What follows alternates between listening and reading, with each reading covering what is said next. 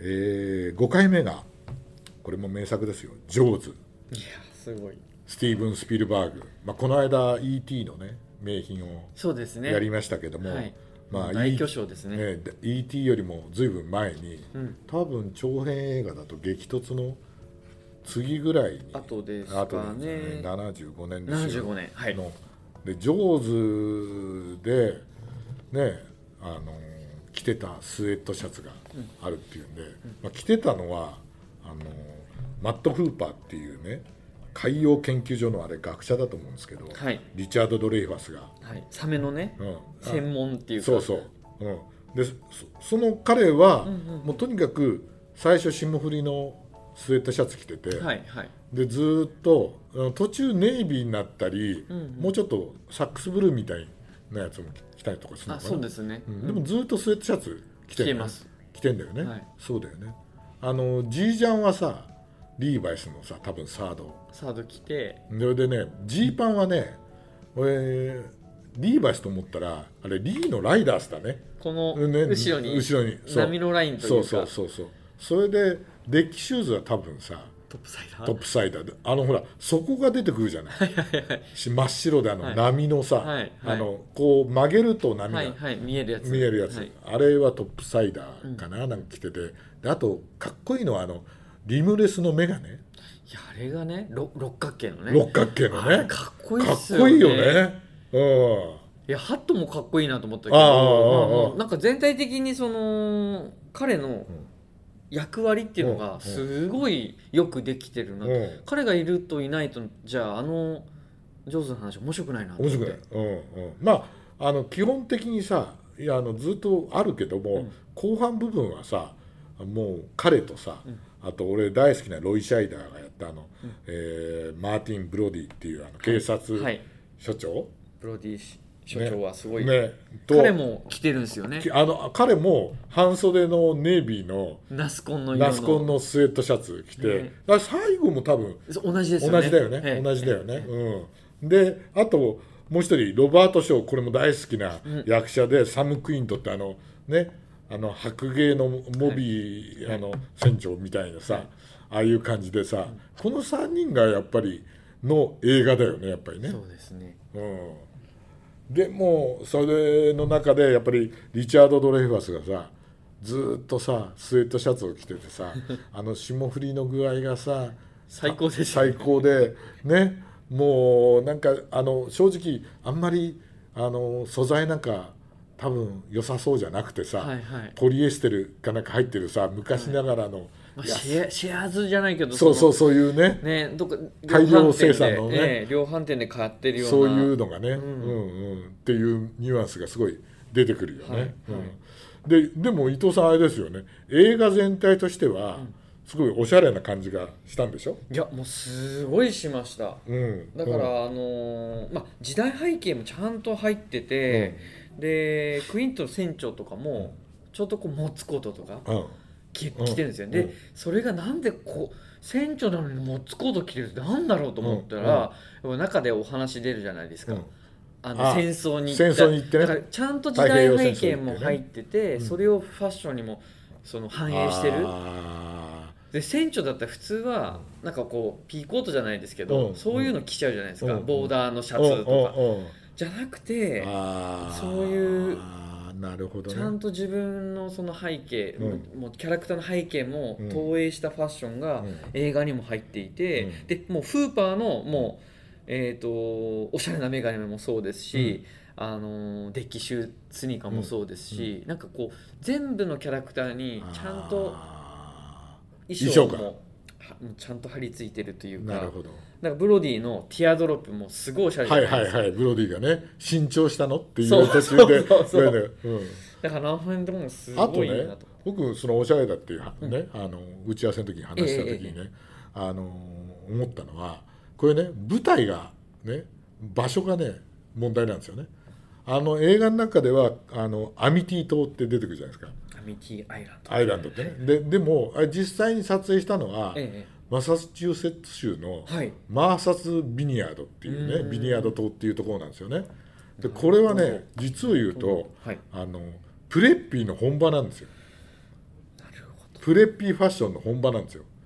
あのあの辺にいた人たちだったりあのお店だったりねナンタケット島とかマーサスビニヤードとかに遊んでた学生たちのファッションがプレッピーの冒頭でそうやってキャンプで遊んでる彼らがみんなおしゃれだった。そう。それで、はい。あの嫌な市長がさ、はい。はい。あのね、なんなんなんだろうなあの変なあのしアンカーマークですね。アンカーマークのさあの総柄のね。すごいそれ、ね、のジャケット着てるじゃないですか。であとねネクタイもねトム・ブラウンかなと思うぐらい。あのネクタイなんかも、あのこう変なねあのはい。モチーフ入りのはい。ネクタイ出てくる、はい。であとねあの顕著なのは多分新聞記者だと思うんだけど、真っ赤なパンツ履いてるんですよ。でねあれはね履いてました、ね、履いてたでしょ、あれはねナンタケットレッドっつって、ええナンタケット島にあるね、はいはい。あのプレッピーショップの名物パンツだと思うんですよ。はあだからねなんかね丈感とかも全部おしゃれだし、そうそう。ちょっと短いんですよね、うん、であのぼ一番最初に出てくるねシーンであの女の人がサメに襲われる場面があるじゃないですか、あれのボーイフレンドが着てるセーターがポップコーンセーターなんですよね、それで脱ぐと、翌日ね女の子を探すために所長と駆け回る時にはブルーのボタンダウンシャツにチノパン履いてっていうねいかにもプレッピー風の腰にこうポップコーンセーターを巻いてって。ああもうねもうあれ完全ねいわゆる70年代から80年代のプレッピーファッションなんですよ。でそういう人たちが街中とか海中にいるから、すごいおしゃれな感じが全体的にそうなんですそう。ねだからねよくよくよく見ると舞台舞台がそのそそうういうところだった。そう。LLB のフィールドコートも出てきたりとか、はいはいはい。ね出てました、うん、あのネイビーのピーコートも出てきたりとか、いやこんな避暑地なのになんでこんな格好してんだよみたいなね。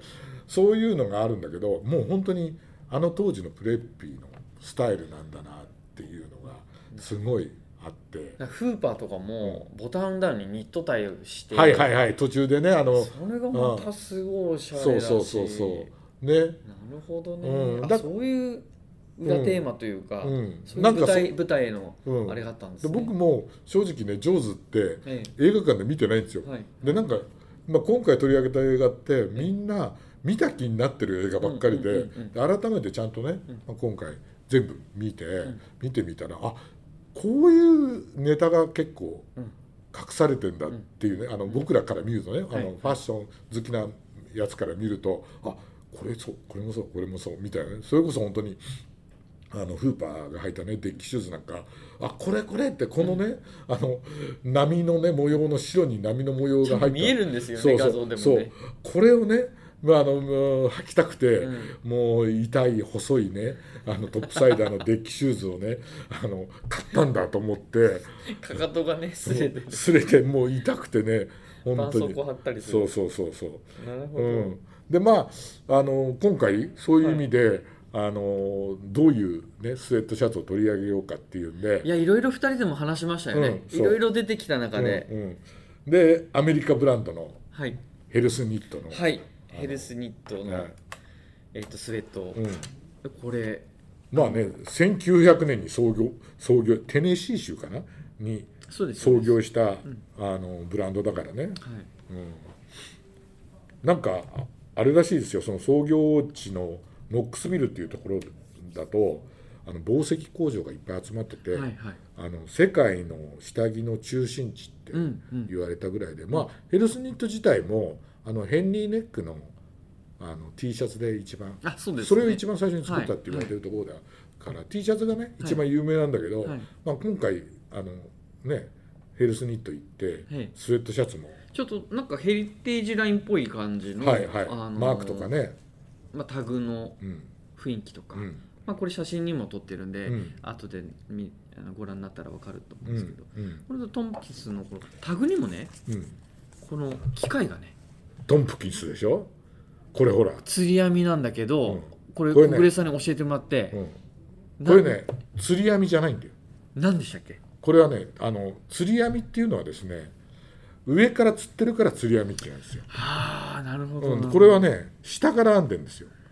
そう俺もねこのね。このイラストをねなんでこんな下から編むのかなと思って、うん。下から編んでる。ちゃんとタグにこうやってね機械がこういうふうについててこれぜひね買われた時にチェックしてもらいたいんですけど。これはねだからねその受け売りなんですけど、ええ。1940年代から50年代に,、に編んだあのあったはい。アミカ製の編み機らしいんだよね、うん。だから釣り網と同じぐらいの時にこう下から編んだ編んでたっていうね、でそれがトンプキンスの、まあ小まあいえー、と一番特徴的なあれなんですよね。そうそう。だから僕あの和歌山のねええええ和歌山県にまだ残ってるはい。釣り網機っていうのははい。取材に行ったことがあるんですけど、はい。それは全部ぶら下がってるわけですよ。針からぶら下がってるわけですよ。うん。でその時にいろいろ取材してたらどうもうん。その、えー、と海外で、えー、と釣り網機と似た機械があると。うん。うん。でそれはね逆に編んでると。っなるほど。ていうのを聞いたことがあるんですよ。はいはいまさにこれなんじゃないですか、逆っていうのは上下の逆なんですうんね。そう。なるほど、うん、だだからう下う下上から下から上に編むのがどういう効果があるかわかんないけど、でも編み機自体が残ってる。重力とは全く逆の方に逆編んでいくっていうね。だあのぜひ。これねちょっと商品見て小暮さんもなんか「あれ?」とかっておっしゃったじゃないですか、うんあの胴回り？どうそう丸胴じじゃないんだよね。丸胴じゃなくて片方でステッチが入っちゃってるって片側しか縫ってないんだよね。縫ってないんですよね、うん。だひょっとしたら平編みした後に最後にフラットシーマでうん。ミシンかけてるか、まあ、製法は分かんないんですけど、うん。これも面白いですよね。そう面白い。でこれが多分多分ですけど、ええ。国内に残ってるんでしょこの編み機が。はみたいですね取材に行かないと。いやちょっと覗いてみたいですよね。覗いてみたいよね。それでどうどうやってうん。ああ編まれてるかってはいいうのをね、はいはなんか見てみたいなっていう気にもなるいなりますよね。ねでまあこの今回紹介した実はこのヘルスニットとも他に今回グレーもあご紹介してるんですけど、はい、あのアザカットでも紹介してますけど半袖もねはい、作られてて。こ作られてこれはちょっとライトオンスな感じだからそのそれこそ上手に出てきたようなうん。時代のアメリカ製のスウェットシャツをなんかそうですそうです。そう。だからね僕覚えてるんだけど70年代にね、ええええ。僕初めてスウェットシャツ買った頃はね、みんなこのぐらいの薄さでしたよ。あそうですか。でうそう、うん、アメリカ製のもってね、うん。ポリエステルが混じってたかもしれないけど、でなかなかそれ以上の厚さのやつって